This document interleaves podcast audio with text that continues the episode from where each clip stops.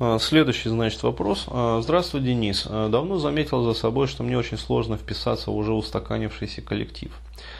Стать, так сказать, своим. С теми, кто меня давно знает, общаюсь легко и непринужденно. Можно даже сказать, являюсь душой компании. Но попадаю в новую обстановку с новыми людьми, ловлю ступор, туплю и мало общаюсь, держусь отстраненно, зажатым. Думал, со временем пройдет, но ошибся. И этот вечный ступор э, стал моим стандартным поведением. К чему, собственно, все это? С недавних пор занимаюсь в одном спортклубе. А, много интересных мне людей. Есть девушки, которые обращают на, мне, э, на меня внимание. Но из-за моего поведения этот интерес сходит на нет.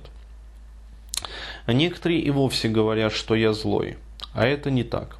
Вопрос, э, как мне подкорректировать свое поведение, чтобы общаться более свободно? Для меня это очень важно, так как девушку себе хочу найти именно из этой области.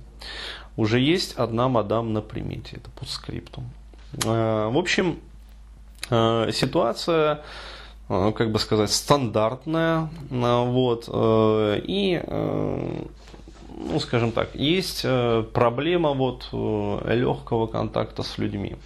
Опять-таки, э, предполагать что-либо не могу, потому что любые предположения в этой области будут из разряда пальцем в небо. Ну, точка такого, пальцем в небо. А, вот, поэтому рекомендую все-таки, вот как, ну, есть некоторые случаи, которые очевидны, я могу на них отвечать сходу. А, вот. А есть некоторые случаи, которые не очевидны, на которые я сходу отвечать не могу. То есть а, вот эта вот ситуация как раз из таких. То есть это ситуация, которая требует более глубокого изучения.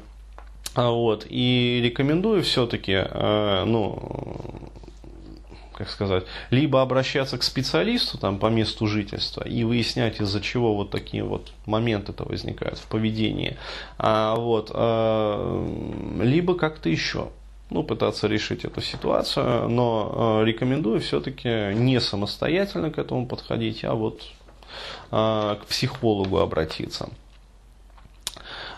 И работать в направлении как раз вот этом вот э, титульном озвученном, Э, по поводу э, контактов с людьми. Э, вот. Но не исключаю, что в процессе этой работы будут вскрыты какие-то детские там переживания, возможно, импринты, вот, возможно, интроекты, возможно, просто как бы генерализованная общая тревожность, которая была в детстве и мешала, ну, скажем так, от, открыто контактировать. Возможно, будут найдены некие запреты со стороны родственников, а, вот, которые, например, а, ну, все мы были свидетелями таких ситуаций.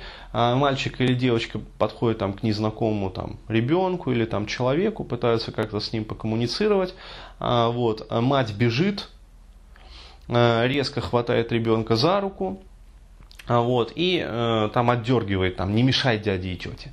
То есть, э, а ну ты не видишь, короче говоря, дядя и тетя заняты. То есть, что ты вообще лезешь, короче говоря, ко всем взрослым.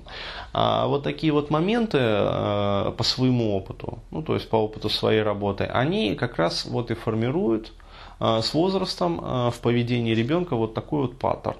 То есть он уже и не осознает, и не понимает.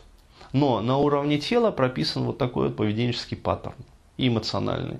А, то есть э, страха как такового нету, но что-то останавливает.